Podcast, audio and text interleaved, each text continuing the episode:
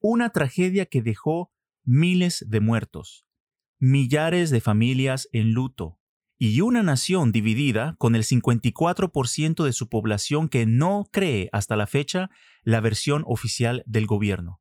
Quizás has oído rumores y teorías locas sobre lo que pasó el 11 de septiembre. Pues prepárate hoy para escuchar los hechos que te harán dudar si lo que viste y oíste en las noticias fue lo que realmente pasó. Soy Elvin Lugo y estás escuchando Conspiraciones.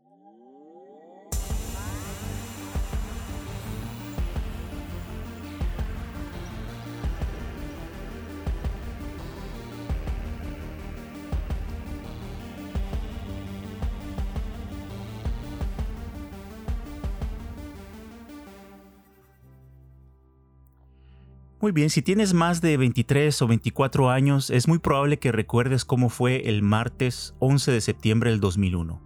Yo he platicado con personas en esa edad que en algún momento me han comentado que ese día, a pesar de tener quizás 3 o 4 años, sí logran recordar lo que sucedió. Y no es poco, porque al pensar que ese día los niños sintieron la emoción de los adultos frente a sus televisores viendo aquellas impactantes imágenes, ¿se acuerdan? Incluso en ciertas ciudades de Estados Unidos se temía tanto que el atentado fuese global que muchas escuelas y universidades tuvieron que cerrar por precaución. Yo, yo me acuerdo muy bien porque ese día, como si fuese ayer, eh, yo venía de terminar la secundaria en el mes de junio de ese mismo año y había decidido tomarme seis meses de sabático de estudios para poder trabajar y quizás ahorrar un poco más para los estudios colegiales que iba a empezar en, enero. Yo tenía un pequeño televisor, eh, mi cuarto había sido anteriormente de mi papá y por lo regular no acostumbraba a despertar en la mañana y ver tele en mi cuarto, pero esa mañana encendí el televisor y andaba buscando el canal del clima. Cambiando los canales, encontré un canal de Estados Unidos que transmitía las imágenes de la primer torre que estaba en llamas en ese momento.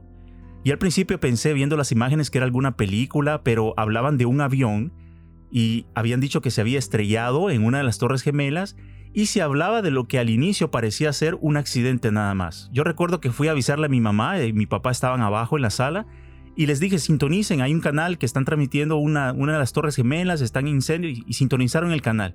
Y así fue que vimos poco, pocos minutos después el segundo avión en vivo estrellándose ante el silencio y el asombro de los mismos presentadores de televisión que recuerdo no hallaban qué decir, o, sea, iban narrando lo que veían al mismo tiempo, pero mostraban no, saber exactamente qué poder decir, no podían decir que era un accidente, ya era demasiada casualidad dos aviones.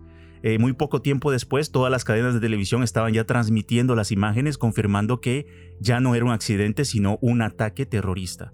Recuerdo aquella cinta roja abajo, ¿verdad?, de la pantalla con letras amarillas eh, que decía en la cadena de televisión CNN y en varias cadenas decía America Under Attack.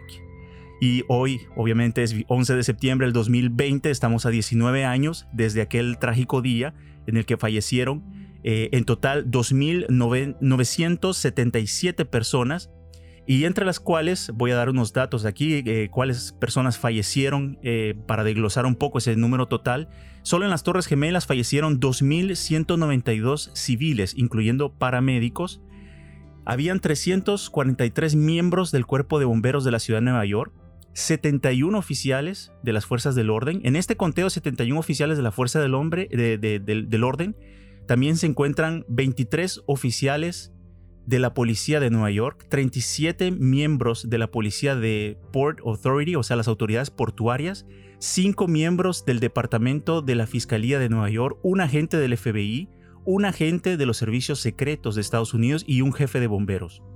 Luego fuimos testigos del atentado al Pentágono, ahí fallecieron 125 personas. Eh, en total, en los cuatro aviones que ese día se estrellaron fallecieron 265 personas y las víctimas también se fueron sumando días y meses y años después de los atentados, porque se registra hasta, hasta hace poco, en el 2018, la muerte de 15 agentes de FBI que fallecieron producto de llevar a cabo investigaciones en, la zona de los ataques mientras todavía habían ruinas y componentes tóxicos en el aire. Bueno, en el 2018 también un médico director del hospital Mount Sinai asegura que el conteo de personal de primeros auxilios con cáncer que trabajaron arduamente durante varias semanas pasado el 11 de septiembre se eleva ya a más de 10.000 hasta la fecha y de esas 10.000 personas ya han fallecido 2.000 de entre ellos. que no agregué al conteo del día de la tragedia. Pero vamos a hacer un recuento hoy eh, cronológico de qué fue lo que a nuestro conocimiento sucedió ese día. Vamos a iniciar con el primer eh, suceso. A las 7.59 de la mañana del martes 11 de septiembre, el vuelo 11 de American Airlines, un Boeing 767 con 92 personas a bordo, despega del Aeropuerto Internacional Logan de Boston en eh, ruta a la ciudad de Los Ángeles. A las 8.14 el vuelo 175 de United Airlines, un Boeing 767 con 65 personas a bordo, despega también eh, de la ciudad de Boston y se dirige a la ciudad de Los Ángeles. 8 y 19, los auxiliares de vuelo a bordo del, del vuelo 11 alertan al personal de tierra de que el avión ha sido secuestrado. American Airlines notifica inmediatamente al FBI a las 8 y 19. Un minuto después, a las 8 y 20, el vuelo 77 de American Airlines despega del aeropuerto internacional Dulles, en las afueras de Washington, D.C., y el Boeing 757 se dirige a Los Ángeles con 64 personas a bordo. 8 y 24 de la mañana, el secuestrador Mohamed Atta, que viajaba en el vuelo 11 de American Airlines, el primer avión, hace la primera de dos transmisiones accidentales al control de tierra, Aparentemente era un intento de comunicarse con los pasajeros en el avión, pero se comunicó con la torre. A las 8 y 40 de la mañana, los controladores de tráfico aéreo de la Administración Federal de Aviación, la FAA, alertan al sector de defensa aérea del noreste, el NEADS, del Comando de Defensa Aeroespacial de América del Norte, NORAD, sobre el presunto secuestro del vuelo 11. Y en respuesta, el NIDS envía dos aviones de combate ubicados en la base de la Guardia Nacional Aérea Otis de Cap Cod para localizar y seguir al vuelo 11. Ahora, 8 y 40 de la mañana. Aún no están en el aire estos aviones de combate cuando el vuelo 11 se estrella contra la torre norte y se produce así el primer impacto que era hasta ese momento accidental. Para nosotros que lo veíamos por televisión, eso es lo que nos decían. Y guarden en mente esos dos aviones de combate porque recibieron orden de despegar desde las 8 y 40 de la mañana porque juegan un rol muy importante en cuanto a una teoría sobre la verdadera caída del vuelo 93 en aquel campo de Pensilvania, ¿se acuerdan? Vamos a ver eso más adelante. A las 8 y 41 de la mañana el vuelo 93 de United Airlines, un Boeing 757 con 44 personas a bordo, despega del Aeropuerto Internacional de Newark, en New Jersey, en ruta a San Francisco. Ahora, es curioso que este vuelo estaba programado salir a las 8 de la mañana y ustedes dirán, es normal, todos los vuelos se retrasan, pero este fue muy peculiar porque el avión dejó las puertas del aeropuerto a las 8 y 1, cosa que los aviones hacen cuando tienen ya la autorización de prepararse para despegar. Ahora, yo le pregunté a un piloto de vuelos comerciales, sí, lo hice por medio de un foro de preguntas y respuestas que se llama stackexchange.com, ¿qué consideran ellos ser la hora de partida de un vuelo? Y un piloto me respondió que la hora de partida es cuando el avión, teniendo autorización de la torre de control, quita los frenos y se aleja de la puerta de embarque. Esa es la hora de salida, la, hora de, eh, que le dicen en inglés departure. Al igual, la hora de llegada es cuando el avión aterriza y pone los frenos. Ahí es cuando el conteo termina y dicen el avión llegó. Entonces, es así como se calcula y se considera la hora de salida del vuelo y la hora de llegada. Si el vuelo 93 no tiene un registro claro del por qué salió a buena hora, considerando que solo se retrasó de un minuto cuando quitaron los frenos y salió de la puerta de embarque, se desconoce en realidad qué fue lo que pasó cuando el avión dejó eh, la puerta de embarque y se quedó esperando en la pista 40 minutos para poder despegar. Ahora, se asume 19 años después de que debió ser a causa de que había mucho tráfico aéreo y probablemente no pudieron despegar, pero de todos los vuelos, solo este se tardó en despegar tanto. Es algo raro eh, o, quizás una simple casualidad, usted lo puede juzgar, pero guardemos este dato en mente porque se suma más adelante a lo que sucedió con este vuelo 93. 8 y 46 de la mañana, Mohamed Atta y los secuestradores a bordo del vuelo 11 de American Airlines estrellan el avión contra los pisos 93 al 99 de la torre norte del World Trade Center, matando a todos a bordo y asientos dentro del edificio.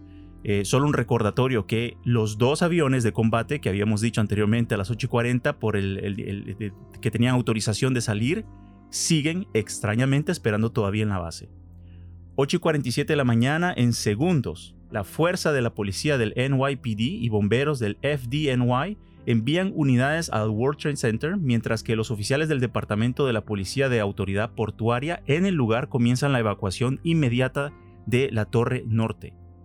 8 y 50 de la mañana, el jefe de gabinete de la Casa Blanca, Andrew Card, alerta al presidente George W. Bush que un avión ha chocado con el World Trade Center. Todos recordamos las imágenes porque las vimos. El presidente estaba visitando una escuela primaria en Sarasota, Florida.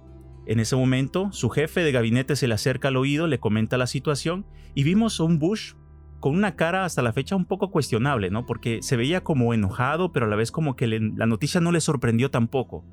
Pero no vamos a indagar más sobre una expresión facial porque puede ser percibida de muchas formas y no es como para ampliarlo más de lo que es. Pero a las 9 y 2, después de que inicialmente se les instruía a los, inquilinos de la Torre Sur del, del World Trade Center para que permanecieran en el edificio, los de la Torre Sur, ahora los funcionarios de la autoridad portuaria deben transmitir las órdenes para evacuar ambas torres lo más pronto posible. Lo hicieron a través del sistema de megafonía para avisarles y se estima que a, esa precisa hora, 9 y 2 de la mañana, entre 10.000 y 14.000 personas ya estaban en proceso de evacuación y esto, hace, y esto hasta la fecha fue un acto muy controversial por parte de los sobrevivientes que dicen que eh, ellos sobrevivieron porque desobedecieron las primeras órdenes de permanecer tras el impacto del primer avión en la Torre Norte. Ellos eh, testifican que por el acto de desobediencia civil se lograron salvar, mientras muchos de sus colegas, quizás algunos confiados en las autoridades, murieron por falta de tiempo. Tiempo que hubiese tenido, si hubiesen tenido quizás eh, unos minutos más, eh, si se les hubiese dicho de evacuar, por ejemplo, a las 8 y 46, cuando impactó el avión a Torre Norte. Es más, algunos fallecieron por una cuestión de segundos, porque decidieron desobedecer, pero ya muy tarde. Era demasiado tarde cuando se encontraron en aquel congestionamiento de ascensores y escaleras tras el aviso de evacuar ya a las 9 y 2. 9 y 3 de la mañana, los secuestradores del vuelo 175 de United Airlines se estrellan en los pisos 75 al 85 de la torre sur del World Trade Center, matando a todos a bordo y asientos dentro del edificio que estaban en ese momento buscando cómo escapar. 9 y 8 de la mañana, la FAA, la Administración Federal de Aviación, prohíbe todos los despegues de vuelos con destino a la ciudad de Nueva York y desvían los aviones del espacio aéreo alrededor de la ciudad. 9 y 21 de la mañana, la Autoridad Portuaria de Nueva York cierra todos los puentes, túneles y en el área de la ciudad de Nueva York todo completamente cerrado, nada, nada se moviliza. 9 y 24 de la mañana, la FAA, la Administración Federal de Aviación, eh, nuevamente notificó al NIDS, sector de defensa aérea del noreste, sobre el presunto secuestro del vuelo 77, después de que algunos pasajeros y la tripulación a bordo pudieron alertar a los miembros de la familia en tierra, pero a esa hora ya era demasiado tarde. 9 y 31 de la mañana, hablando desde Florida, el presidente Bush califica los eventos en la ciudad de Nueva York como un aparente ataque terrorista contra el país. 9 y 37 de la mañana, secuestradores a bordo del vuelo 77 estrellan el avión contra la fachada occidental del Pentágono en Washington, D.C., matando a 59 personas a bordo del avión y 125 militares y civiles dentro del edificio. Hablaremos un poco más adelante acerca de este vuelo 77 también. 9.42 de la mañana, por primera vez en la historia, la FAA establece que deben aterrizar de inmediato todos los vuelos que están previstos volar, ya sea sobre sobre eh, el, estado, sobre la nación de Estados Unidos o con destino a Estados Unidos. Entonces, durante las próximas dos horas y media, habían 3.300 vuelos comerciales en ese momento y 1.200 aviones privados. Todos fueron guiados para aterrizar en los aeropuertos más cercanos, ya sea en Canadá o en Estados Unidos. En pocas palabras, todo el tráfico aéreo fue paralizado. No había avión que volase sobre Estados Unidos excepto naves del ejército. 9 y 45 de la mañana, en medio de tantos rumores y especulaciones de otros ataques, la Casa Blanca y el edificio del Capitolio de los Estados Unidos son evacuados. Junto a estos, eh, muchos edificios también de alto perfil del gobierno, eh, puntos de referencia, espacios públicos también fueron evacuados, como decía al, al principio, escuelas también. 9.55 de la mañana, después de tan solo 73 minutos de haber sido impactada la torre sur del World Trade Center, esta se derrumba. 10 y 7 de la mañana, la versión oficial y muy controversial de lo que sucedió con el vuelo 93. registra que después de que los pasajeros y miembros de la tripulación a bordo del vuelo 93 secuestrado contactan a amigos y familiares y se enteran de los ataques en Nueva York y entonces y, de Washington y entonces montan un intento de retomar el avión. En respuesta, los secuestradores estrellan deliberadamente el avión en un campo en el condado de Somerset, en Pensilvania, matando a los 40 pasajeros y la, la tripulación a bordo. Se cree que este avión era el que debía estrellarse en la Casa Blanca, puesto que se encontraba solo 20 minutos de vuelo de la Casa Blanca en ese momento. 10 y 28 de la mañana la torre norte del World Trade Center se, derrumba, 102 minutos después de haber sido golpeada por el vuelo 11. 11 de la mañana el alcalde Rudolph Giuliani pide la evacuación de todo el Bajo Manhattan eh, al sur de la calle Canal. Se calcula que en esta evacuación salieron más de un millón de residentes, trabajadores y turistas, mientras continuaban los esfuerzos durante la tarde para buscar sobrevivientes en lo que ahora se llamaba ya la zona Ground Zero del eh, World Trade Center. Una de la tarde en la base aérea, eh, la base de las fuerzas aéreas de Barksdale en Luisiana, el presidente Bush anuncia que las fuerzas militares estadounidenses están en alerta máxima en todo el mundo. 2.51 de la tarde, la Marina de los Estados Unidos envía destructores de misiles a Nueva York y Washington, D.C. 5 y 20 de la tarde, el edificio llamado 7, eh, el edificio número 7 del World Trade Center, de 47 pisos, se derrumba después de aparentemente quemarse por dentro durante horas. El edificio había sido evacuado por la mañana y no hubieron víctimas, aunque el derrumbe fue repentino y tomó por sorpresa a los rescatistas que, que tuvieron literalmente que huir inmediatamente para salvar sus vidas. Este fue el último edificio parte del World Trade Center en caer. 6.58 de la tarde, el presidente Bush regresa a la Casa Blanca después de hacer paradas en bases militares como Luisiana y, y Nebraska. 8.30 de la noche, el presidente Bush se dirige de forma oficial a la nación. En su discurso calificó los ataques como actos de terror perversos y despreciables y declaró que Estados Unidos, sus amigos y aliados se unirían para ganar la guerra contra el terrorismo. Muy bien. Esto resume de manera concreta los sucesos, tal y como los conocimos por medio de los noticieros, y esto es lo que conocemos como la versión oficial. Ahora, sé que muchos pensarán que voy a entrar en un mundo maravilloso, fantasioso, de conspiraciones, voy a contarles eh, que, lo que, es, lo que se estrelló en, esas torres no fueron aviones, sino fueron naves extraterrestres. Pues no, no, porque tengo que, tengo que confesar que hay teorías conspirativas eh, en minúsculas, teorías un poco dudosas, y hay teorías conspirativas en mayúsculas. Así como existen conspiracionistas, yo, yo, yo creo que también existen conspiranoicos. O sea, son dos categorías. No, yo voy a analizar de forma seria algunas de estas teorías, aquellas que después de 19 años no han podido ser desmentidas, porque no han podido ser explicadas de forma científica o de alguna manera convincente para eliminar toda conspiración que las rodea. Entonces hice un top de 10 de estas teorías, pero juzgué que entre esas 10 habían realmente solo 5, que la verdad son las, más curiosas y pertinentes para mí. Así que voy a empezar con las menos conocidas quizás para ustedes y que son debatibles, pero llegando al top de estas 5, les voy a presentar una en particular, la número 1, que hasta la fecha no puede ser negada porque es respaldada con ciencia. Ciencia, no conciencia, con ciencia. Y ya no es objeto de debate entre internautas y científicos, la verdad, sino que son científicos de todo el mundo contra el gobierno de los Estados Unidos y su reporte final, emitido el 22 de julio del 2004. Yo le llamo a este tipo de teorías las teorías acepta que esta pared blanca es negra, porque no sé de qué otra manera llamarle a cuando te, te fuerzan a creer algo que es muy debatible. Así que vamos a empezar con la número 5. El World Trade Center, por supuesto, se movía mucho, porque todo lo que era comercio, bolsa de valores, ahí se movía. Y trabajaban muchos traders. Eh, traders son las personas accionistas que compran y venden acciones en la bolsa de valores. Pues resulta que, curiosamente, pocos días antes de los atentados, unas fuertes cantidades de acciones fueron vendidas en solo dos aerolíneas. Adivinen cuáles. American Airlines y United Airlines. Hasta la fecha no hay versión oficial que niegue este hecho y por lo menos en, lo personal nadie me puede a mí convencer de que esto fue una simple casualidad. porque se cree que se corría ya la voz desde hace varios días entre esos traders de que estas dos compañías serían objeto de algún tipo de ataque. No se sabía cómo, y tampoco soy un gran conocedor de la bolsa de valores, pero yo sí sé que si estas acciones fueron vendidas antes del 11 de septiembre, quienes las vendieron hicieron un buen negocio, porque justo después del 11 de septiembre estas acciones decayeron de un, alrededor de un 39% de su precio.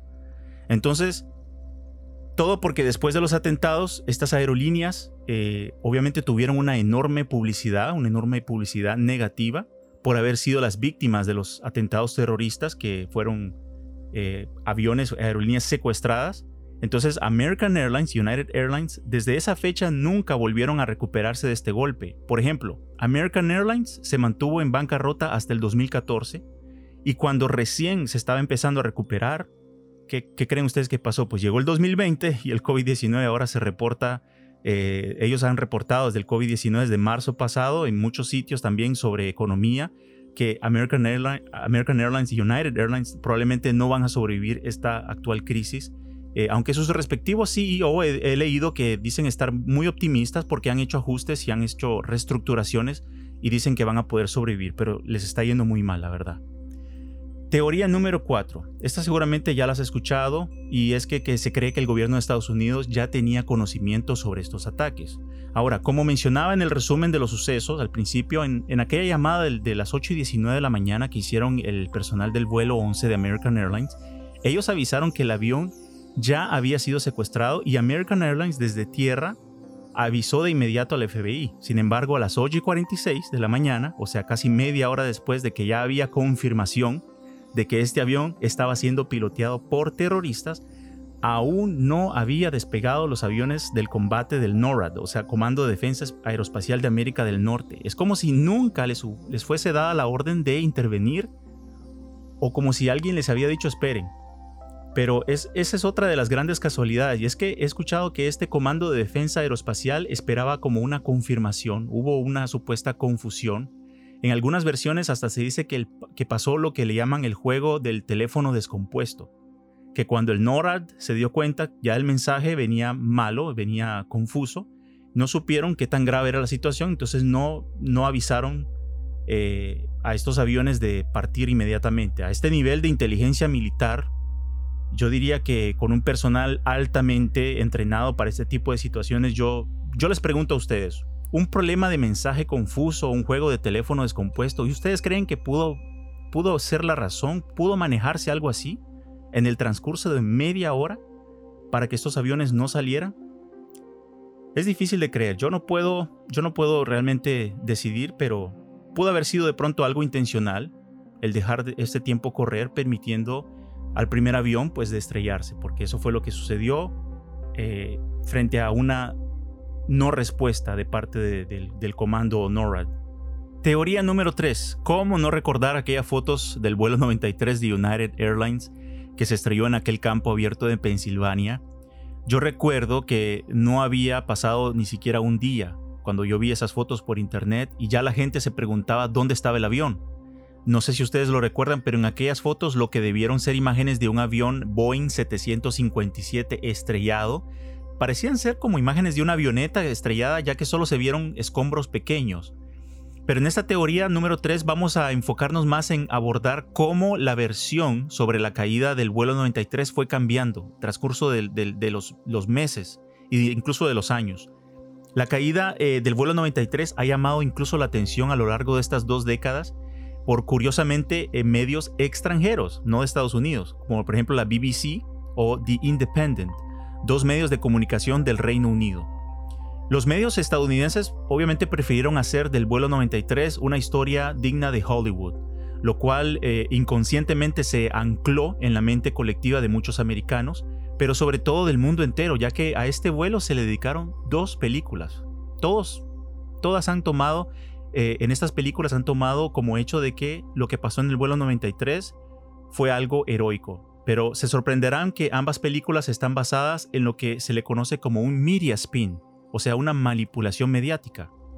Muchos aseguran que a lo que tanto perfume y flores se le echa es porque a la verdad, permítame la expresión, apesta. Y es dura la realidad de ser a veces aceptada porque no refleja la imagen patriótica y heroica que se le dio a esta tragedia del, 11 de septiembre. Al inicio todo empezó con aquellas fotos, como decía al principio eh, de la teoría, comentaban las personas que demostraban muchas incongruencias. Hubo, hubieron expertos que señalaron que los escombros en las fotos no parecían ser de un Boeing 757. Entonces, ¿qué pasó? En el transcurso de los días, empezaron a salir nuevas fotos y fotos descaradamente retocadas en las que se agregaban partes grandes del avión, que originalmente no se habían visto. Los medios justificaban que esto diciendo que el avión se había estrellado sobre varios kilómetros, entonces habían partes que iban apareciendo conforme iban encontrándolas. Suena un poco, suena lógico, pero todo cambió cuando a estas fotos se agregó un testigo, el señor Lee Purbov. Purbov, no sé si lo, lo pronuncio bien, P-U-R-B-A-U-G-H, Lee Purbov residente de la zona donde se estrelló el avión, eh, asegura que vio todo. En su primera declaración al FBI, fue pública, eh, Lee dijo haber visto el avión pasar por su cabeza, volando por sobre su cabeza. Agregó que vio el avión descender lentamente, lo cual supone entonces que el avión había intentado algún tipo de aterrizaje y habría volado probablemente planeando sobre varios kilómetros antes de estrellarse. Pero claro, esta versión no concordaba con las fotos aéreas del accidente porque de ser así, el avión no habría explotado o por lo menos no en millones de pedazos como se veía en las fotos. Además, aquel enorme hoyo en el suelo y escombros pequeños no daba razón al testimonio de, de Lee y cualquiera diría, ese señor mintió y su testimonio no puede ser tomado en cuenta. Pero, para el FBI era curiosamente importante tomar el testimonio del señor Lee, así es que adivinen qué, le dieron una segunda oportunidad. Y en su segunda declaración dijo que vio el avión caer, esta vez de nariz, y al caer explotó y vio muchas llamas. Entonces ahora sí parecía ser mejor y concordaba más con las imágenes que los medios hacían circular. Pero pasaron los días, semanas, meses, y entonces empezaron a surgir expertos eh, por encima de simples internautas, expertos en aviación, señalaron las incongruencias otra vez. Luego el médico forense Wally Miller eh, estaba a cargo de prelevar, identificar los cuerpos de las víctimas, tuvo que admitir que era demasiado extraño, a pesar de que el avión se había estrellado y se había quemado, el solo haber encontrado pequeños fragmentos de piel, dedos y algunos dientes esparcidos entre árboles, escombros quemados, no pudo identificar cuerpos ni asegurar que aquellas víctimas se encontraban entre esos restos recuperados. Otro dato que señaló Miller es que no se encontró sangre. O sea, en otras palabras, no pudieron hacer eh, una asociación por medio del ADN. Los eh, medios intervinieron diciendo que todo se había quemado. Entonces, los árboles, incluso bastantes distantes, curiosamente también se habían quemado, eh, fueron cortados eh, de una manera también muy extraña porque fueron, eh, que se quemaron, los cortaron, se los llevaron. Es como que quitaron evidencias. Así que un poco presionado, eh, el señor Miller tuvo que inscribir en su reporte forense 44 muertos, entre ellos 40 asesinados, 4 suicidios, todos producto del secuestro del avión que llevó a su caída. Y así cerró el reporte forense del vuelo 93. Entonces, no más preguntas, no más cuestionamientos. Ahí está el reporte, dijeron, el médico forense lo dijo, esto sucedió. Seguían las sospechas, mientras los medios anunciaban que se recuperaban restos enterrados y partes encontradas a varios kilómetros, se veían las imágenes de grandes motores del Boeing 757 aparecer y parecía ser todo perfecto porque ahora era como conveniente para que los expertos ya no dijeran que los pedazos que se veían en fotos no correspondían a los de un Boeing 757. Empezó a circular el rumor también de que este avión había sido derribado. Y nada más y nada menos que por los dos aviones, ¿se acuerdan que les dije de combate? Eh, cuando este rumor empezó a surgir y tomaba más y más fuerza, muchos empezaron a investigar desde medios independientes hasta expertos y surgieron lo que se conoce como whistleblowers. Whistleblowers, perdón, que podríamos traducir como denunciantes anónimos dentro del ejército y apuntaban que el vuelo 93 efectivamente había sido derribado. ¿Qué creen ustedes que sucedió cuando este, este rumor empezó a surgir? Sucedió que los medios de comunicación colaboraron en un esfuerzo para poder nuevamente ahogar en una estrategia de manipulación mediática ese rumor. Entonces de pronto la revista Newsweek aseguró haber conseguido la transcripción de la caja negra donde quedaron los últimos 30 minutos antes de que el avión se estrellara. Bueno, ustedes preguntarán, ¿por qué solo 30 minutos? Para eso hay una explicación eh, científica y yo fui a averiguar, no sé si ahora es diferente, pero en aquel entonces las cajas negras estaban diseñadas para grabar solamente por un periodo de 30 minutos en bucle. Significa que si el avión había salido a las 7, 8 de la mañana, grababa 30 minutos y lo que se iba grabando iba borrando lo, primero. Entonces, ¿qué significa? Que al final la caja negra, cuando es recuperada, solo quedan 30 minutos y son los últimos 30 minutos del avión porque lo, anterior se borró. Como se va grabando como un cassette y vas borrando porque ya no hay más espacio, te va borrando lo que estaba anteriormente ya grabado. Entonces se recuperó esta caja negra, eh, la recuperó el NTSB, que es este, la organización que investiga los accidentes aéreos, y luego determinan con la caja negra las causas del accidente. Ahora, tomen en nota que el audio original de estos 30 minutos nunca, ahora, repito, nunca ha sido escuchado, porque hay muchas personas que aseguran que está disponible en Internet, que lo han escuchado en YouTube, lo pueden buscar yo pasé horas buscándolo en redes, eh, en, YouTube, en Google. Eh, me fui, bueno, no me fui al dark web tampoco, pero sí lo busqué por todos lados. No existe el audio original del vuelo 93, de los 30 minutos de la caja negra del vuelo 93, no existe. Lo que ustedes van a encontrar en YouTube eh, son, por ejemplo, llamadas que hicieron familiares del vuelo 93 a sus familiares eh, perdón, llamadas de los pasajeros del vuelo 93 a sus familiares. Van a encontrar incluso comunicaciones entre los pilotos y la torre de control. Eh, eso es lo que van a encontrar, pero no van a encontrar los 30 minutos que la revista Newsweek asegura haber conseguido la transcripción, o sea, la, versión escrita de ese audio. Pero, ¿existe el audio? Sí, porque en el año 2002, para ser preciso, el 18 de abril del, 2002, ese audio fue la primera y última vez que fue escuchado. El FBI eh, llevó a los familiares de las familias en luto del vuelo 93 y los hizo, les hizo escuchar esta, esta grabación de la caja negra una sola vez.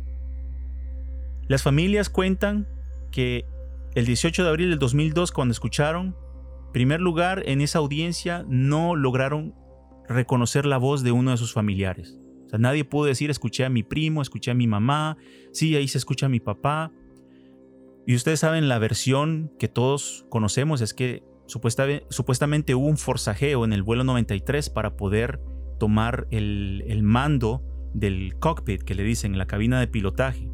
Entonces, ellos sí escucharon el audio, escucharon un forcajeo, eh, unas voces inaudibles, o sea, no se pudieron escuchar bien los diálogos, pero de lo, que ellos, de lo que ellos escucharon cuentan que, en resumen, la grabación que se les hizo escuchar inicia a las 9.58 de la mañana. Empieza con unas voces argumentando como si se estaban peleando dentro del cockpit. Luego escucharon voces gritar, Pull up, pull up, que significa levántenlo, levántenlo, me imagino en referencia al avión. Probablemente eh, ese fue en referencia al momento que el avión iba estrellándose ya sea de pique, como la segunda versión del señor Lee, o cuando estaba planeando. De cualquier manera, eso fue lo que ellos escucharon. Después de que escucharon pull up, pull up, levántenlo, levántenlo, eh, se escucha un silencio y un poco de ruido estático y ahí termina la grabación. No se escucha nada más. Eso fue lo único que ellos lograron escuchar eh, en el 2002. Ahora, esto es muy importante. ¿Por qué? Porque la grabación terminó a las 10 y 3 de la mañana. Y según los reportes de lo que le llaman los sismólogos, que son las personas que que registran eh, las vibraciones en la Tierra y todo eso, según el reporte de los sismólogos, el accidente no se produjo a las 10 y 3, se produjo a las 10 y 6. Hay un espacio de 3 minutos entre el final de esta grabación y el momento en que el avión se impactó que se perdió. No, no se entiende cómo es posible que la caja negra no haya reportado los últimos 3 minutos. Es un misterio. Hasta la fecha no, no, está muy, muy extraño todo eso. Vamos a hacer una pausa y en la segunda parte quiero contarte qué fue lo que sucedió con el vuelo 93, todas las incongruencias, todas las cosas que no cuadraron con la versión oficial y lo que los familiares y expertos hasta la fecha disputan con respecto al 11 de septiembre del 2001 y el vuelo 93. Te contaré la teoría número 2 y te contaré sobre todo la teoría número 1, que es la teoría conspirativa que ya se está acercando más a ser una realidad, ya no una teoría, sino una realidad. Todo eso te cuento en la segunda parte de este primer episodio del 911 de esta serie Conspiraciones.